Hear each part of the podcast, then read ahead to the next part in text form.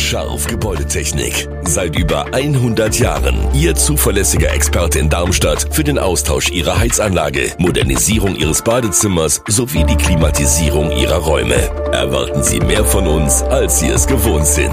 Scharf Gebäudetechnik.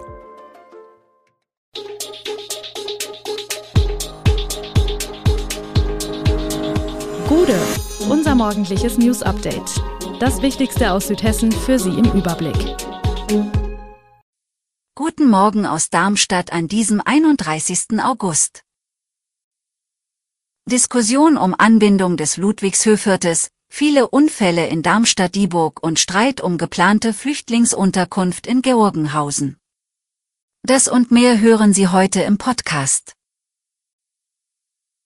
In Darmstadt wird ein neuer Stadtteil südlich von Bessungen entstehen, das Ludwigshöfviertel.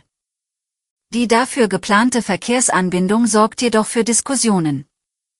Die Waldrodung für das neue Wohnviertel stößt auf scharfe Kritik, denn etwa 8000 Quadratmeter Wald müssten fallen. Auch das Regierungspräsidium Darmstadt hatte noch Verbesserungswünsche für die Anbindung. Der Stadtrat und Verkehrsdezernent Paul Wandre machte nun deutlich, dass nicht alle Änderungswünschen auch umgesetzt werden können. Das Gebiet, in dem 3000 Menschen leben sollen, werde per Straßenbahn erschlossen. Es solle aber geprüft werden, ob der Waldverlust durch Umplanung reduziert werden könne. Als Ausgleichsfläche für den Waldverlust beabsichtigt die Stadt, am Gehaborner Hof einen Mischwald schaffen zu können. Bis Ende des Jahres zumindest sollen Erkenntnisse der Variantenprüfung vorliegen. Im Jahr 2022 hat es im Landkreis Darmstadt-Dieburg die meisten Verkehrsunfälle seit fünf Jahren gegeben. Bei 870 der 5677 statistisch erfassten Unfälle kam mindestens eine Person zu Schaden. Gerade die Anzahl der schwereren Unfälle hat im Vergleich zum Vorjahr um rund 17 Prozent zugenommen. Wo genau die Unfallschwerpunkte sind, lässt sich anhand des Unfallatlas der statistischen Ämter des Bundes und der Länder feststellen.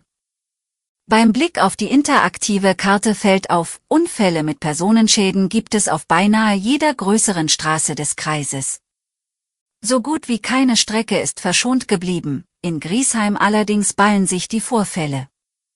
Schuld daran sind die A67 und die A5, die eng an der Stadt vorbeilaufen. Auf den ganzen Landkreis gerechnet gab es im Jahr 2022 mehr Unfälle mit beteiligten Radfahrern als noch ein Jahr zuvor. 285 Vorfälle hatte es gegeben, schwer verletzt wurden dabei 43 Personen, eine leichte Verletzung haben 191 Fahrradfahrer davongetragen. Ärger im Darmstädter Wahlkampf, Nachdem FDP, Linke und AfD nachweislich zu früh Plakate in der Stadt aufgehängt haben, gibt es jetzt eine Strafe. Dies erklärte CDU-Stadtrat Paul-Georg Wandre.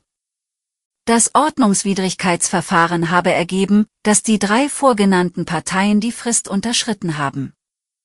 Entsprechende Bilddokumente liegen mir vor, führte der Dezernent weiter aus und kündigte an, gegen das Trio einen Busgeldbescheid auszustellen. Je nach Grad des Vergehens sind Zahlungen zwischen 500 und 1000 Euro möglich.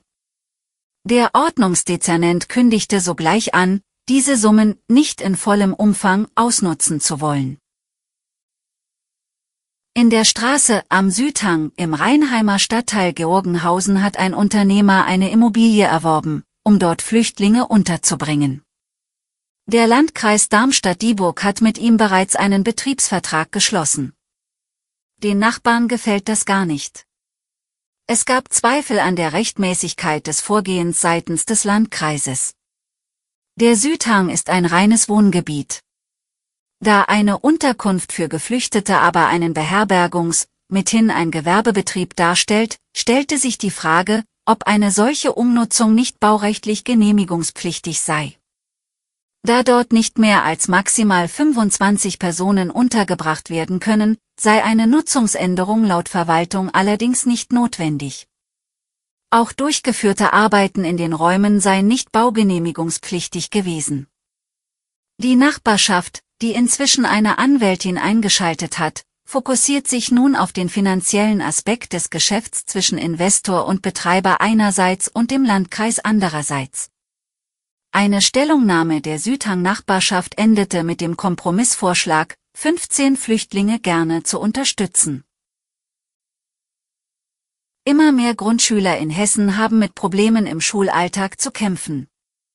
Wie Schulen berichten, bleibt dabei immer mehr Erziehungsarbeit an Lehrkräften hängen. Um der veränderten Entwicklung der Schüler besser gerecht zu werden, fordern Grundschullehrer eine bessere personelle Ausstattung an den Schulen. Damit sind nicht nur Lehrer, sondern auch Sozialpädagogen gemeint. Ein Zweipädagogenprinzip für jede Klasse sei wichtig. In Hessen gibt es bereits verschiedene Maßnahmen, um Kinder auf die Schule vorzubereiten. Die Vorklasse etwa, aber auch Vorlaufkurse für Kinder, die zur Einschulung noch nicht ausreichend Deutsch sprechen können. Alle Infos zu diesen Themen und noch viel mehr finden Sie stets aktuell auf echo-online.de. Gute Südhessen ist eine Produktion der VAM von Allgemeiner Zeitung, Wiesbadener Kurier, Echo Online und Mittelhessen.de. Redaktion und Produktion die NewsmanagerInnen der VAM. Ihr erreicht uns per Mail an audio.vam.de.